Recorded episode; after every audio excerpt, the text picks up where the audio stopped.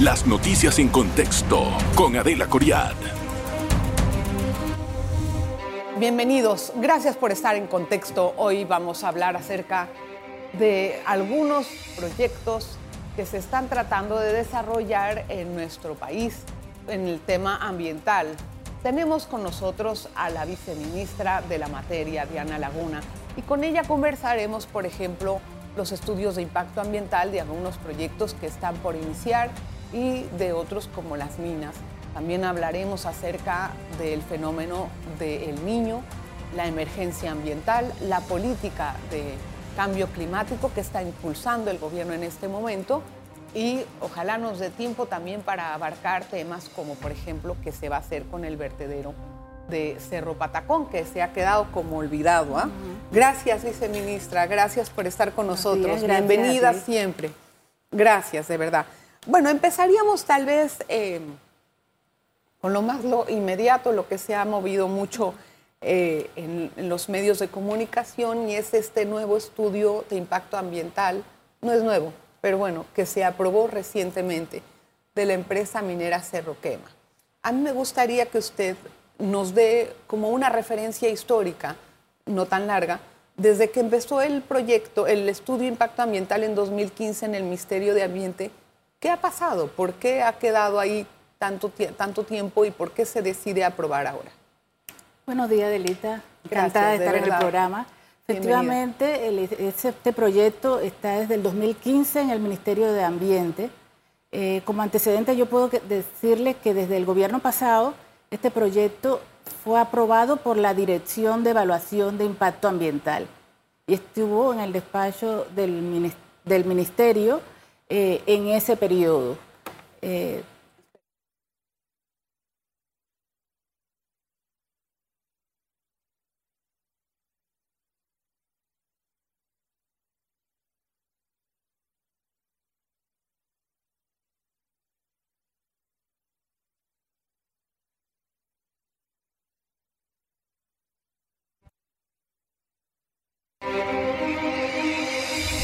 Las noticias en contexto con Adela Coriad.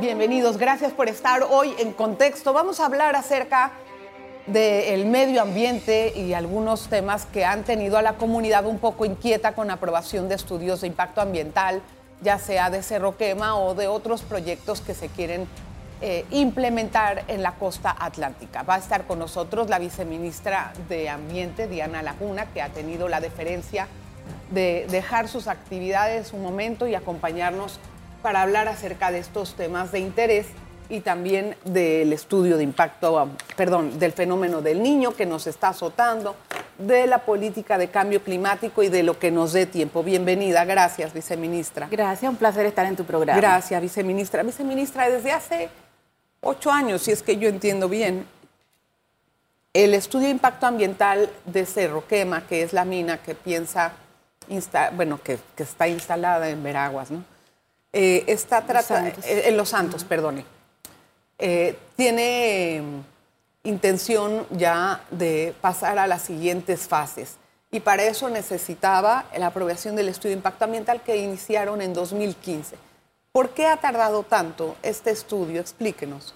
Es correcto. Eh, desde el gobierno pasado, 2015, este estudio de impacto ambiental estuvo su proceso de evaluación y se generó esa resolución de aprobación por parte de la Dirección de Evaluación de Impacto Ambiental en el gobierno pasado. Esa resolución estuvo en el despacho de los ministros en ese tiempo. Realmente no sé por qué no se tomó una decisión porque la recomendación de los técnicos especialistas de las diferentes direcciones nacionales y regionales y las unidades ambientales sectoriales, que son otras instituciones que tienen opinión acerca de esos proyectos, ya habían hecho su informe aprobando y diciendo que el estudio era ambientable, eh, viable ambientalmente. entonces, en, ese, en ese aspecto, entonces cambia el gobierno, nos toca a nosotros Obviamente, este, empezamos, viene el periodo de pandemia, ¿no? Y, los procesos se detienen. Eh, empezamos a evaluar los procesos y los proyectos viejos. En ese estaba el estudio Cerro Quema. Eh, para eso en el 2021 se hace una inspección eh, interdisciplinaria para evaluar la línea base, si todavía esa línea base estaba vigente. Así que se hace esa inspección en el 2021 eh, y se vuelve a revisar el estudio para hacer una reevaluación para ver si coincidía. En esa inspección eh, los resultados de los informes era que la línea base no había cambiado fundamentalmente y que seguían las mismas recomendaciones. Este año, en mayo de este año, se volvió a hacer otra inspección, precisamente porque ya eh, estábamos en el proceso de la decisión y vuelven a ir eh, de manera interdisciplinaria al área de proyecto para revisar nuevamente la línea base, que eso es necesario cuando se, se está reevaluando el estudio. Y las mismas, las mismas conclusiones, la línea base seguía siendo igual, por lo tanto, eh, se tomó la decisión ya definitivamente de aprobar el estudio de impacto ambiental por recomendación de la Dirección de Evaluación de Impacto Ambiental y todas las direcciones nacionales y todas las instituciones eh, del gobierno que tienen una opinión o emiten una opinión con respecto al quiere Decir que Por eso se aprobó. O sea, quiere decir que ustedes han hecho varias reevaluaciones a lo largo de estos años, pausados por la pandemia también, pero que les indican que el estudio de impacto ambiental está bien. ¿Está vigente? ¿Que cumple? Está vigente y cumple con todos los criterios técnicos y formales, por lo cual tiene una viabilidad ambiental. Pero aquí hay un tema social importantísimo y es que eh, hay comunidades dentro del sector que rechazan de plano la actividad minera y se preguntan también por qué se están dando estos permisos.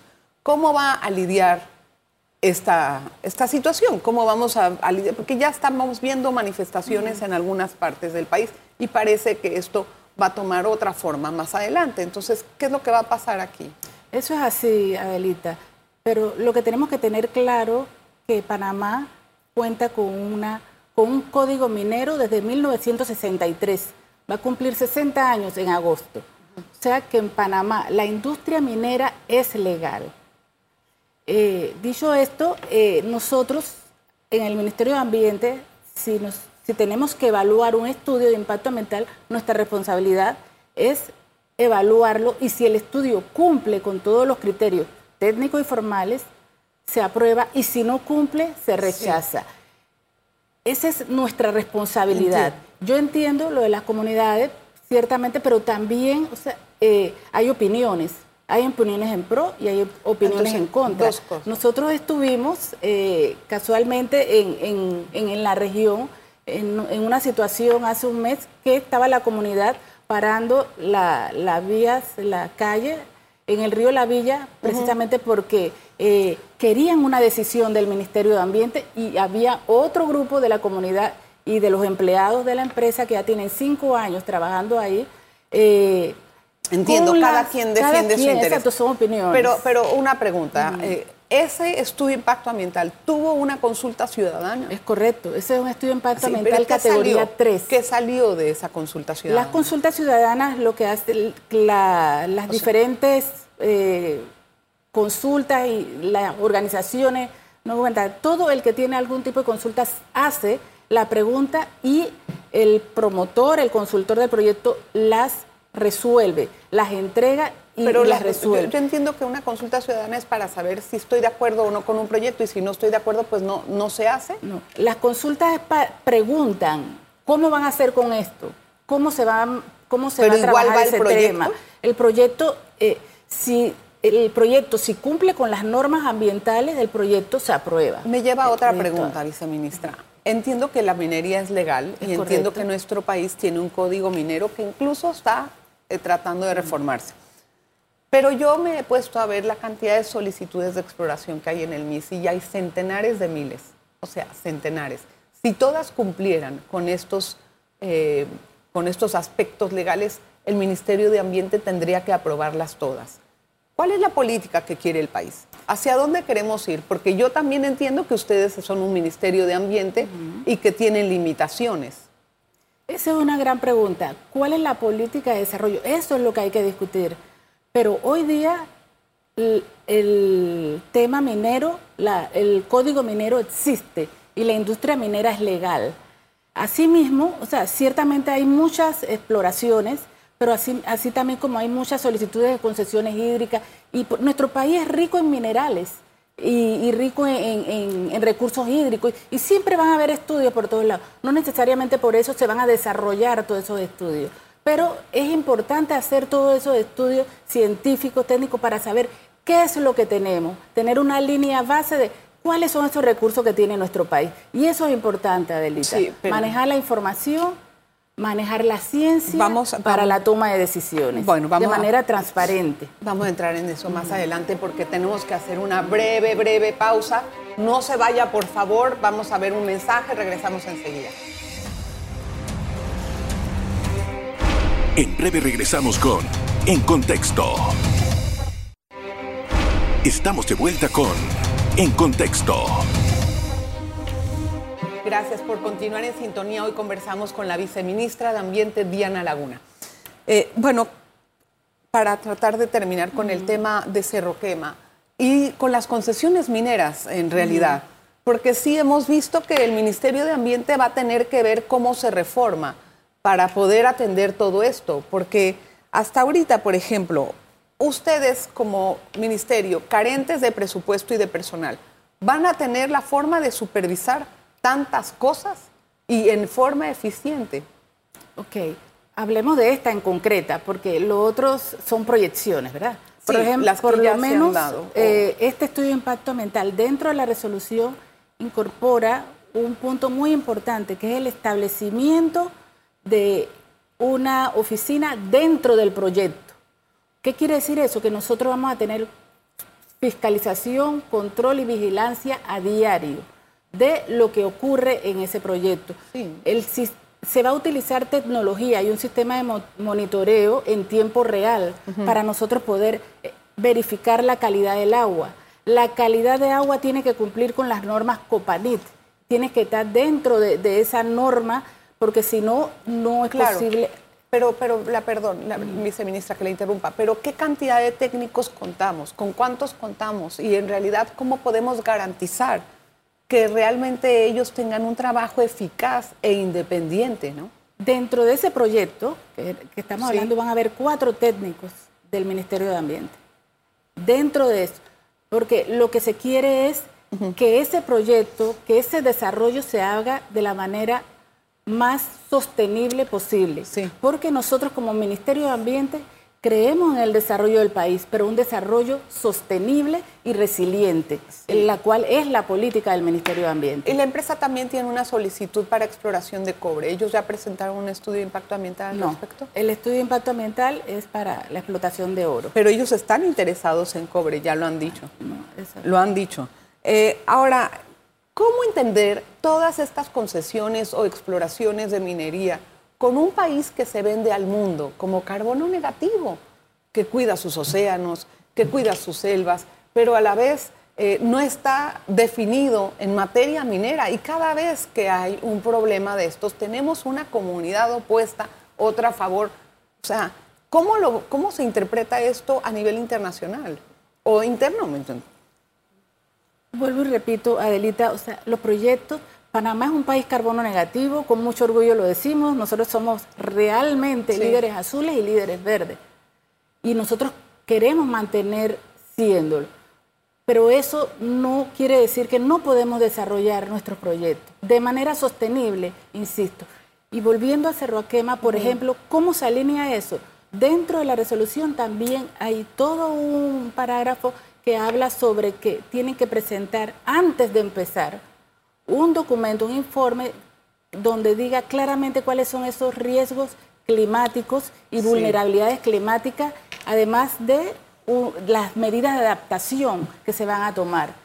Eh, Entiendo. todo el tema de transparencia con respecto a los resultados de, las evaluaciones de calidad de agua, calidad de aire, calidad del suelo, van a estar en la plataforma en tiempo real, Adelita. Ahorita también hay una, una bueno, otros temas, hablando en temas de concesión, para poder pasar y avanzar un poquito, porque el tiempo es cortito. En la parte atlántica del país también hay una solicitud de extracción de arena submarina que los residentes del sitio han empezado a agitar una, eh, un rechazo hacia ese proyecto porque dicen que eh, en realidad es eh, discordante con todo lo que se quiere hacer allí en materia turística y de conservación de ambiente.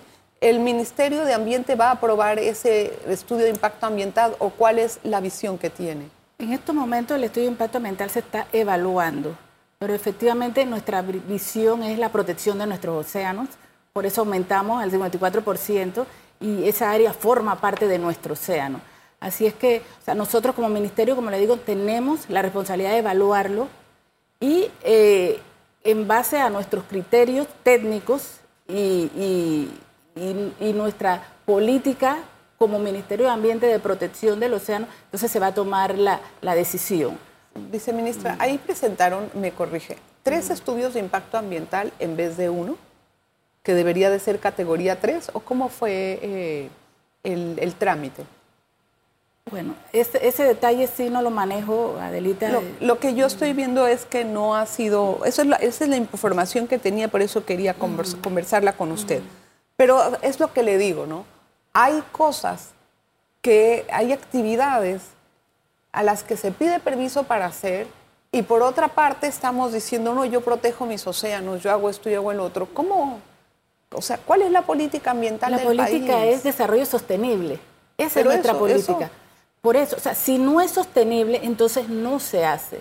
Esa es la política. Panamá tenemos el 68% de cobertura boscosa y hay espacio para desarrollar todo.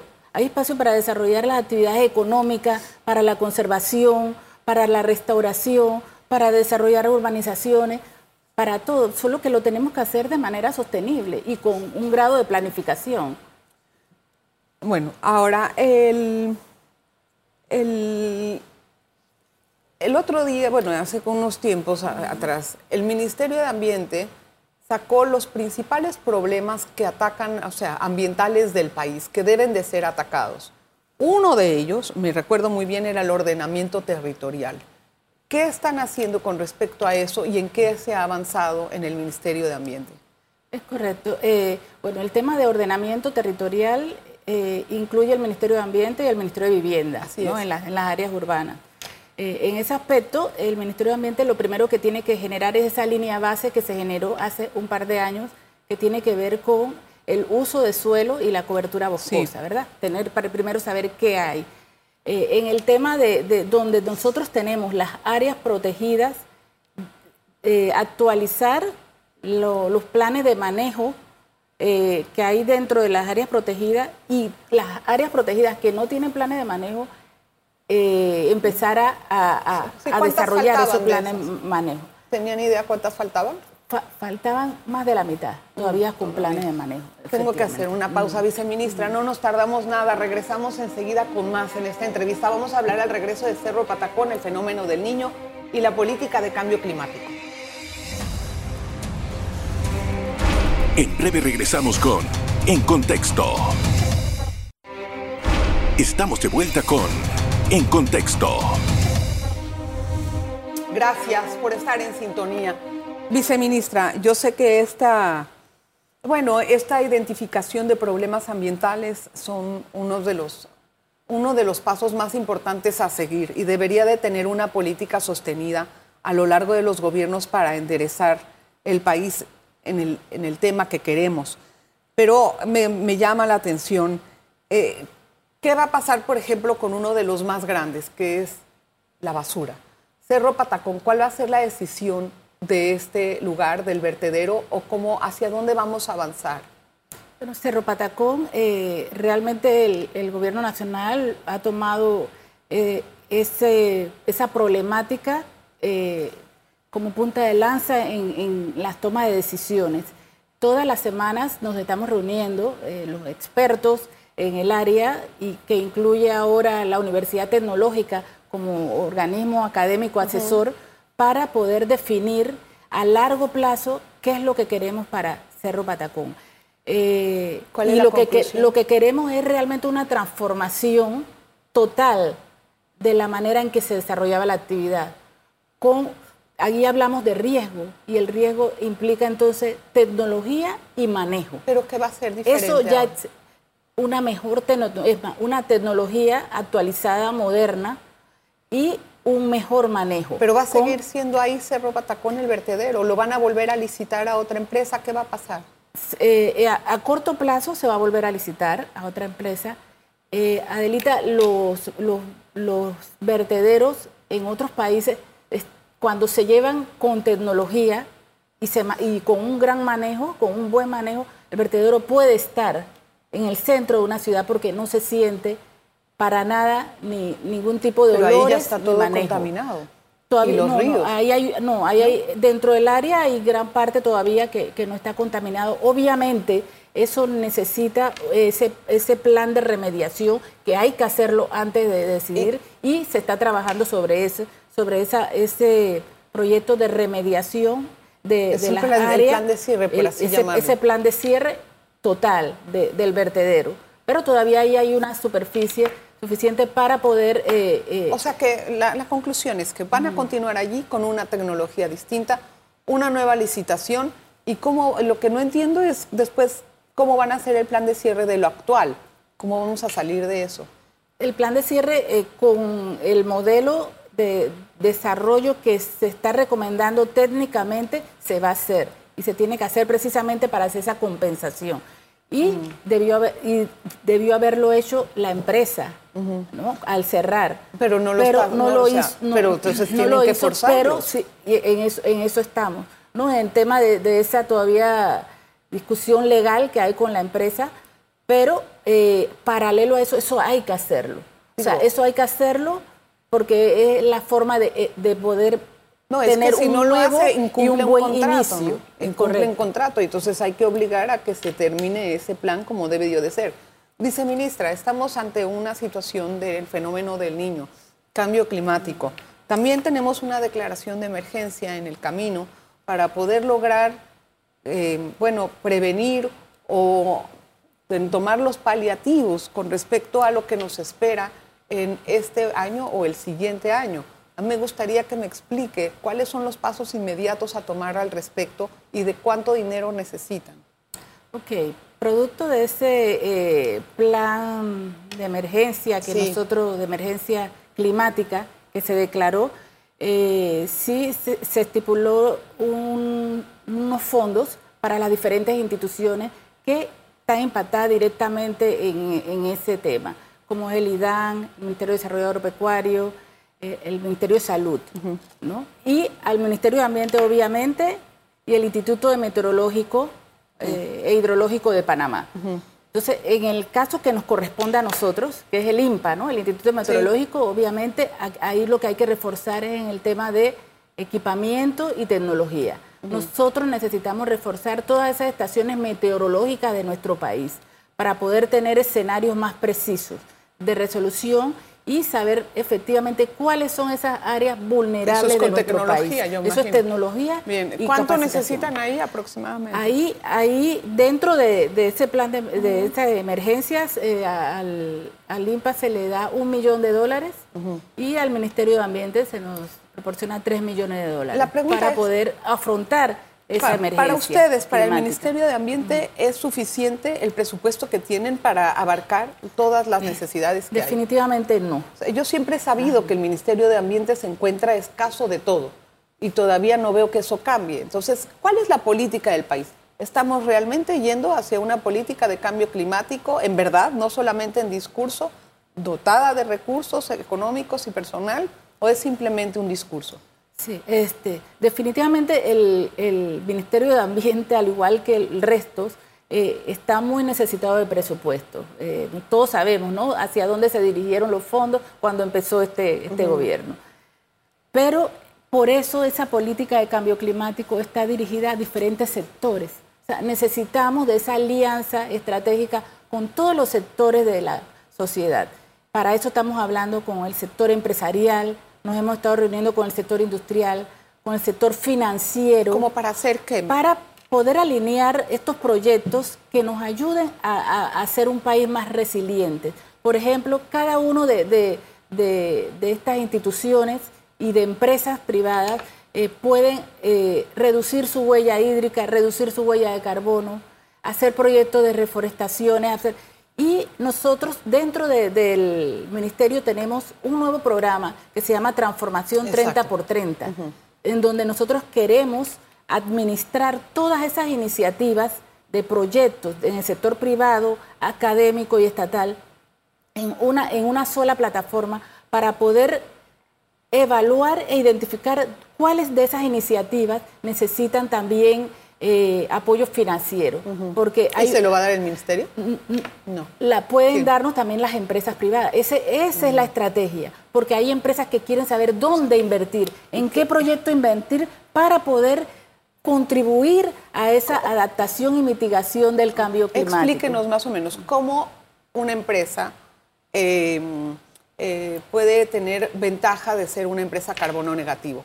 ¿Cómo lo, eh, lo materializa eso? Eh, ¿Y cómo lo monetiza? Sí, este, ahora mismo la banca, la banca, los organismos de préstamos, es más, los, las aseguradoras y reaseguradoras ponen ese criterio como como fundamental para tema de préstamos, para, para el tema de alianza, para, para el desarrollo de proyectos. Y por esa razón, muchas de las empresas eh, han querido ya redireccionar sus proyectos y se han acercado al Ministerio de Ambiente para saber de qué manera lo pueden hacer. ¿Cuántas proyectos, proyectos, como cuántas empresas se han acercado? Me acuerdo que elige en un momento, Ligia Castro, la que lidera el la política. Había hablado de alguna cifra, no sé si se, hay algo actualizado. hay, hay empresas, hay más de, de, 100 empresas entre reduce tu huella hídrica y reduce tu huella de carbono, pero eso específicamente para ese tema.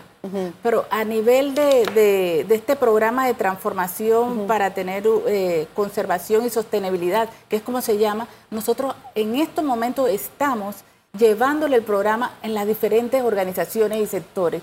Y hemos, hemos notado realmente eh, esa, eh, esa aceptación del programa y querer participar y decir, por fin nosotros podemos tener claro cómo invertir y de qué manera mm. poder ordenar ese, ese presupuesto para poder contribuir a mitigar el cambio climático en el país. Hay una responsabilidad a nivel nacional. Y hay muchos temas también que hablar. La verdad es que es un asunto bien amplio es una institución con demasiadas, demasiados brazos, por así decirlo, que vale la pena bien explorar con más detalle eh, eh, más adelante, porque ahora se nos acabó el tiempo, viceministra. Gracias por la explicación de todos los proyectos que están por ahí pendientes. Gracias, gracias, gracias y a la orden. igualmente. Este tema ambiental es, apasionante. Apasionado totalmente y estamos a la orden. Gracias. Gracias, hasta luego, nos vemos la próxima. Las noticias en contexto con Adela Coriad.